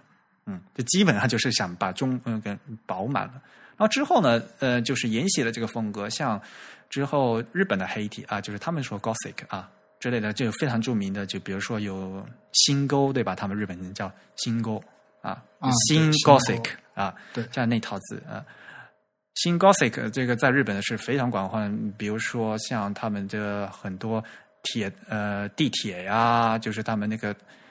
引呃引导的那些系统啊，都是用的这个这套字，嗯，对，他们就会还是嗯说的还是那句话，在一个方块里面呢，尽量的把汉字的每个笔画和部件呢配的均匀，然后强呃不断的呃扩张啊，这个是日本人就做的一个倾向啊，他们如嗯比较容易做成这样的字，然后话又说回来。他说：“嗯，正这正如这位听众所说的，总不能把字画的更清楚了，就是好看吧？的确是这样。呃，在新的一个风潮里面，我们经常会说到 UD（Universal Design），这个叫什么？通用设计，对吧？嗯，在普通的平面设呃，还在什么包装设计啊？Universal Design 它所指的是，比如说像呃，像建筑的话要讲什么无障碍设计，对吧？”嗯，像 universal 是呃 design 呢，它就可能比如说对小孩儿，对呃，比如说眼比眼睛视力不好的老人啊，你要照顾到他们，所以要有些呃更特殊的设计，的对大家呢都都能都能易用，对吧？那从这个角度出发呢，有有一些呃日本的厂商呢，他们就会把这个字体呢做的就更更散，把把那个中空做的更大。对，的确看笔画不粘连了，笔画不粘连呢，看的的确是更清楚了。但是好不好看这个事情，的确呃，在日本内部呢也是有很大的争议，就觉得这个字不好看，很没有精神的。呃，所以说呃，这个笔画捏捏这个呃，是一个在汉字设计里面是一个非常难的事情。像上次我们的嘉宾梁海也说了嘛，呃，像普通原来那个 multiple master 多模板。设计的时候吧，对西文来讲呢还是比较容易的，但是对于汉字来讲的话，它单纯的这样的做插纸的话呢，就会涉及到这个在不同的粗细度上的笔画的粘连程度会不一样嘛。你越粗的话，就这些笔画就越容易粘连在一起嘛，对吧？粘连在一起，粘连粘连，嗯 嗯，这样的话就更嗯难，就不能呃不不好做调节了。对吧？所以呢，呃，刚才就说了嘛，从传统上的审美来讲的话，就是中宫的收敛是更符合传统审美的。然后做的把中宫做大呢，这的确是一个新的风潮。嗯嗯，也就是其实我觉得，呃，像那个日本那边的设计文化，可能就是沿着这条线发展过来的。他们吸取了很多西方的一些。设计的理念，他们倾向于就是我们说的好听一点，就是说他们在做这个视觉设计的时候倾向于理性化。比如说像艾瑞克刚才反复提到，他们会把这个空间布白做的非常的均匀，然后考虑到很多这个视觉误差上的这个互相的互借和互补。那如果说我们说的一个比较不好听一点的，就是匠气比较重一点，对吧？那传回到这个降不好，降气比较重，是不是说的不好听啊？我觉得降气重其实有时候也是蛮有褒义的嘛。啊，好吧，那可能，哎，我总觉得在中国的这个传统的语境里，好像说一个东西降气重，就感觉它的艺术性就就有点缺乏，就是太太死了，就是匠人做的东西，而对对对，没有就是没有书法嗯书法艺术高度的那样的一个东西，对吧？没有灵气儿，是吧？对对对，那这个降气重其实它有一个好处。它就是说，它容易复制嘛，对吧？它有些东西是能讲出规则的，比如说我这个就是要均匀，那么均匀呢，它有一个均匀的法则。但有的时候你说我这个东西要不均匀，要有疏有密，那这个什么样才是一个合适的度？可能这个就很难描述。这个东西的话，其实就是呃，你要退一步讲的话，这个就是书法和字体排印的区别。嗯，你书法作品必须要讲疏密，要讲要讲究韵律，对吧？啊，但是字体排印的话，我我是要讲求均匀的，嗯嗯，所以还是从它的这个功能性的角度，就像刚才说这个 universal design，嗯，所以对呀，这个嗯有各种不同的考量嘛，对吧？嗯，对于 universal design 应该怎么做啊？是不是把中宫放大了？这这个就是现代感，就是 universal design。嗯，其实这个在日本内部也是争论很大的，嗯嗯。好，那我们的这个听众反馈就到这里。那我们第五期其实没有什么关于内容上的反馈，因为其实张轩跟我们分享了非常多关于他导师啊，然后和他在美国的一些亲身经历，可以算是最纯正的第一手信息了。所以可能大家也只是光顾着听了吧？没有，主要是夜玫瑰的声音太动人了。对，这是一期情感咨询节目。那关于第五期，我们收到了那个 Mira，也也是我们 TIB 的一位作者，他给我们的一个关于技术性方面的反馈。他说他听得非常仔细啊，他说我们在那个对话中有一些小小的回音，对吧？或者是有一些重音的地方，艾瑞克要不要解释一下？不好意思，这完全是我剪辑的问题。首先，呃。我们是低成本运作，所以都是我自己剪的嘛。而我，嗯，我和郑其实都不是专业做音频的嘛，所以呢，现在就大家开始摸索的做。我们是专业做设计、做平面，但是不是专业做音频的。嗯，是这样的。那天和张轩在，张轩他是在美国嘛。嗯，所以呢，我们和张轩是用那个 Skype 联系的，那就会有一些延迟。那在延迟的时候，但当那个音轨进来的时候呢，就是会，其实大家听到的回音其实就是重音了。然后我我在很细的要要把那个重音给剪辑掉，嗯，但是后来 那天还比较赶嘛，因为想同步播出了嘛，所以呢，我那天就嗯。录完以后就马上就一直剪到凌晨三点钟，然后 可能就是前一半节还好，他到后一半节估计就是脑细胞都已经不够用了，就呃就有一些就有些疏漏，不好意思。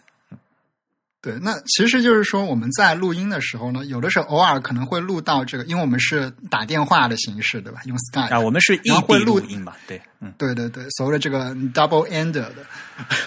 我不知道，我不知道有些那些听众是不是在脑补说，好像是我们俩在面对面的，然后在这个说话。其实不是的，我们是在异地录音。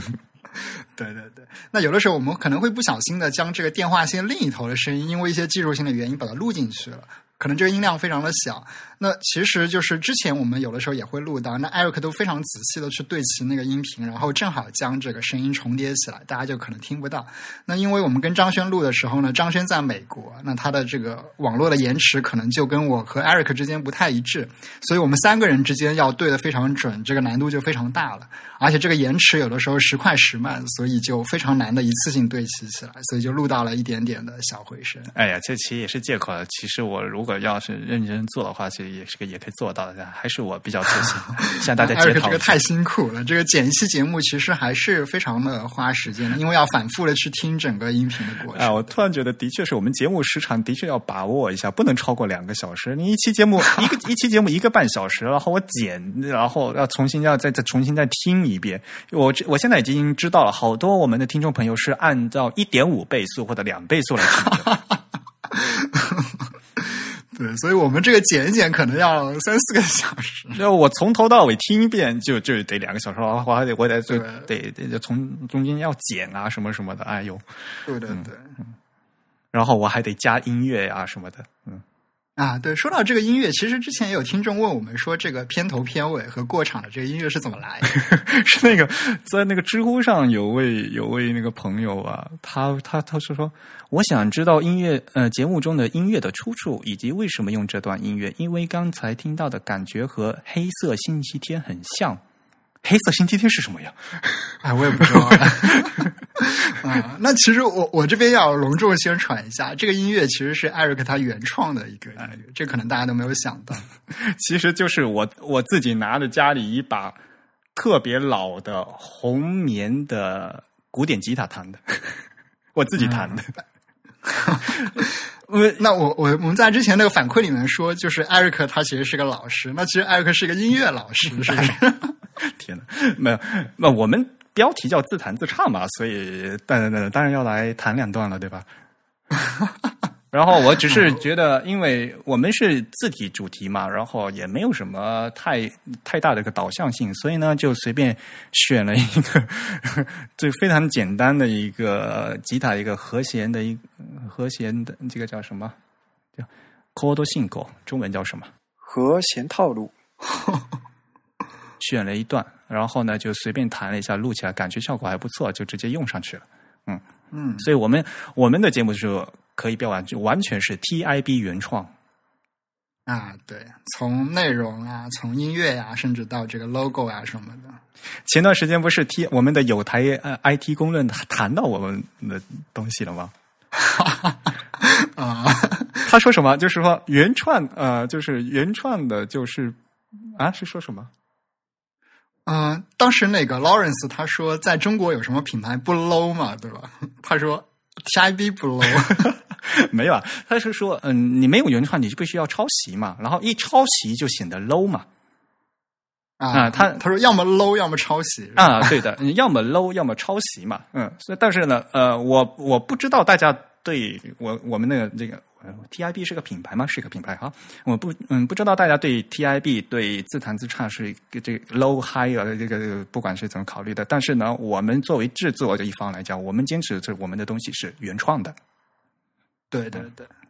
而且，其实 TIB 以前在发布文字和文字内容，就是文章的时候呢，我们也就是坚持这样一个策略吧，就是我们不希望大家总是去全文的转载啊，或者拷贝，我们自己也不会做这样的事情，就是因为互联网其实是一个可以通过超链接相互链接的这样一个东西，我们不希望生成非常多重复的内容。嗯，我们每次说嘛，呃，我们是全球全球首家用华语。制作的字体排印主题播客节目，对吧？其实这每个词都是有想的。我们其实可以说不用说全球，我们可以说全宇宙，是吧？然后说首家，当时呃，IT 公论在介绍我们的时候说，呃，我们说第一家其实是呃。放低自己了是吧？他们说，我记得李武医生我说的，不用说自己是第一家，我们就是唯一一家。目前的确是唯一一家，而且说第一家不一定是最好的，的确是。但是就说，但没有人在做的话，我们就拿出来做做当第一家来做嘛，对吧？第一个吃螃蟹的人嘛，对吧？嗯嗯。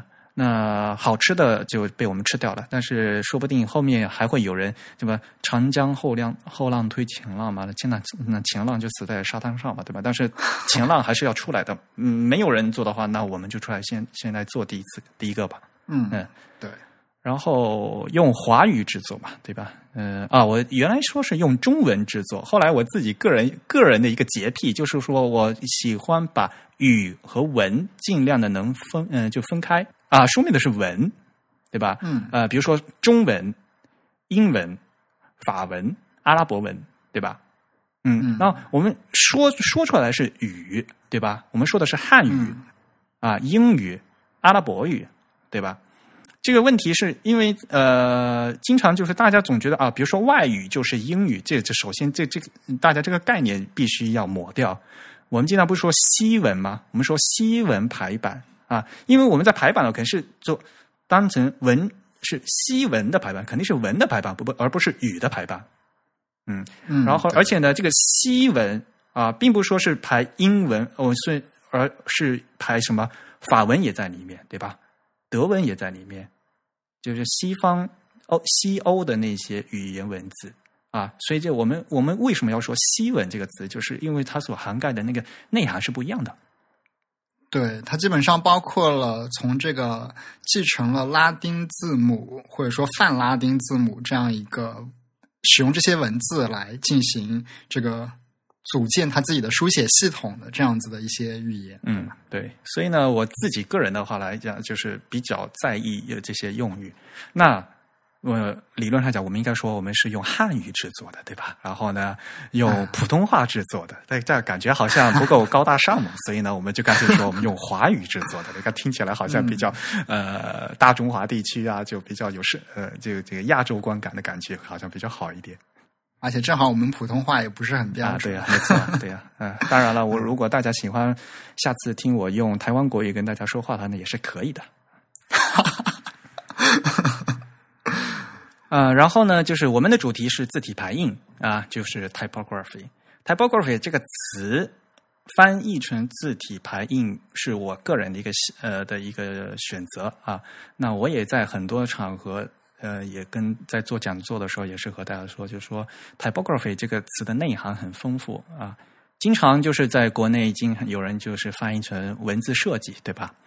但是这样，嗯，我其实还挺喜欢这个翻译、嗯，但是文字设计就很容易和 type design 混在一起，啊，确实，嗯，所以呢，这个的话，我们可以又再单独嗯抽一期来讲这些东西啊。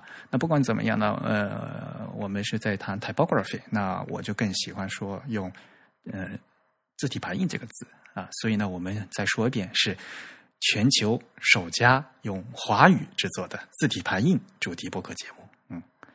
嗯，对，那我们也欢迎大家继续给我们来信和反馈，对吧？那我们首先推荐大家使用 email 的方式写信到 podcast at the type 点 com，p o d c a s t at t h e t y p e 点 c o m 这个邮箱地址。那如果大家喜欢我们的节目呢，也可以通过这个邮箱地址给我们的支付宝来进行一个捐款。那同时呢，大家也可以在新浪微博、在 Twitter、在微信上搜索 The Type T H E T Y P E 来关注我们的社交账号。我们现在已经陆陆续续的捐到呃，收到了很多听众朋友的捐款了，对吧？嗯，对，我们其实，在上一期节目也简单了，简单的跟大家做了一个互动和感谢。啊，上次捐嗯捐款给请我们喝雪碧的那位朋友，好像又请我们喝可乐了，是吗？好像 对对对，可乐是我个人最爱啊，原来 嗯，虽然它热量非常的高。没有关系，你暂时还不需不需要担心发胖的事情，对吧？嗯，好吧，嗯、其实我们现在这个节目刚开播到今天大概一个多月吧，对吧？呃，大家听、听过这么四五集呢，可能就大概知道我们大概谈的是什么东西。呃，我们就是字体字体排印主题，但是话说回来，这个主题很专，但是呢也很广泛，只要是字的我们都能谈。所以呢，我们打算呢，要再做一系列的，就关于西文、关于中文字体的一系列的一些话题的一些讲座吧。啊，也不算讲座啊，就是大家在一起聊天啊，我们几个人在一起，呃，单口相声、双口相声、三口群口相声，嗯，这是什么单口的叫落雨是吧？嗯那个两个人的叫相声，两个人叫慢才是吧？你那个开怎么开始教日语了？你这个好吧，三个人叫什么群口，四个人叫什么三句半。对的。呃，上次请嘉宾嘛，原来说我我和郑宇两个人就就是只是讲双口呃不正常的相声，结果把梁海请来，结果变成了三口相声，大家都来讲，就是相声里面自己写的好最好的，对吧？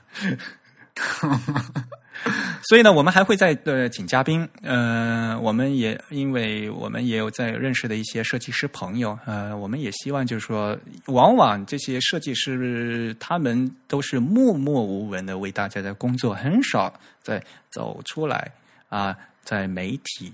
在公众面前来谈这些事情，所以呢，我们也希望就我们做的这样一个平台啊、能请到他们到我们节目里来，和大家一起来直接面对面的啊来说一说呃关于自己的事情。嗯，其实嘛，这个我们原来是做 TIB 网站的，我们想做这个节目的一个呃初衷，就是因为写写稿子太麻烦了，直接录的话还更快一点。啊，现在就是这个编辑的时间都交给 Eric 一个人了，所以现，Eric 默默的在那边做剪辑。所以挖了一个坑得自己埋呀，发现现在 现在录音频的话，其实也没有那么简单了。哎呀，被骗了。对比写一篇文章更累是吧？对的，呃，其实我们还说到有一些其他的一些反馈，我们就没有办法在节目里一一介绍了哈。但是呢，嗯呃，有有两三封的邮件嘛，就是关于呃问呢问我们就是一些字体怎么买啊，对，啊，对，这个倒是我印象比较深刻。就是前几年我们就一直都在说啊，大家要要买正版的。啊，字体呢也是有著作权的，大家一定要买正版的字体。而这几年呢，就发现这个观念呢已经逐渐的深入人心了。所以现在的问题就是，大家都知道要买了，可是新的问题出现了，怎么买？嗯嗯那我们就是呃，自弹自唱和 TIB 都没有收钱哈，所以大家都很放心。但是我们在在中间的话，我们是在我们其实我们自己也是用户。对吧？我们大大家都是字体的用户，嗯，那因为我们这个工作的关系呢，我们和字体一些字体厂商呢也会有些联系，所以我们也是希望说，呃，字体厂商呢能在购买和授权方面呢，嗯、要要给大家提供更大的方便，嗯，你要有嗯，确实是这样。像现在有 Web Font 对吧？那 Web Font 怎么授权？那比如说大家现在正在做 App，那在 App 里面怎么授权对吧？呃，这个报价应该怎么做啊？大家都知道字体这个市场要转变，而不是说我们在做公益，在做慈善，对不对？那呃怎样怎样把它做成一个比较正常的一个健康的一个市场？像比如说像日本的市场一样，对吧？大家都觉得好像日本的市场很好，呃，日当时日本的字体很贵，嗯，但是这样的话呢，日本的厂商他们才能活下去，他们才能做好，他们才能够开发更好、更新的产品，对吧？嗯、我们只是在中间呢，就是呼吁大家，呃，我们也希望就是说，能大家能听到这个意思，那在中间呢，我们起到一个渠道的作用。嗯，对，而且其实就是还有一些设计师，他可能有这样一个疑惑，就是他发现说买一个字体的最终的这个使用授权呢非常的贵，而且有的时候甚至是什么必须要一年一买啊这样子。但是他作为一个设计师呢，他可能要服务于非常多不同类型的客户，然后接手非常多不同类型的项目，那他要用到的字体非常非常的多，他发现自己根本就买不起那么多字体，对吧？嗯对，所以就是在这个字体授权的这个使用上呀，然后针对设计师这样一个比较特殊的职业，有没有一些新的方案呀？其实我们也是比较期待的。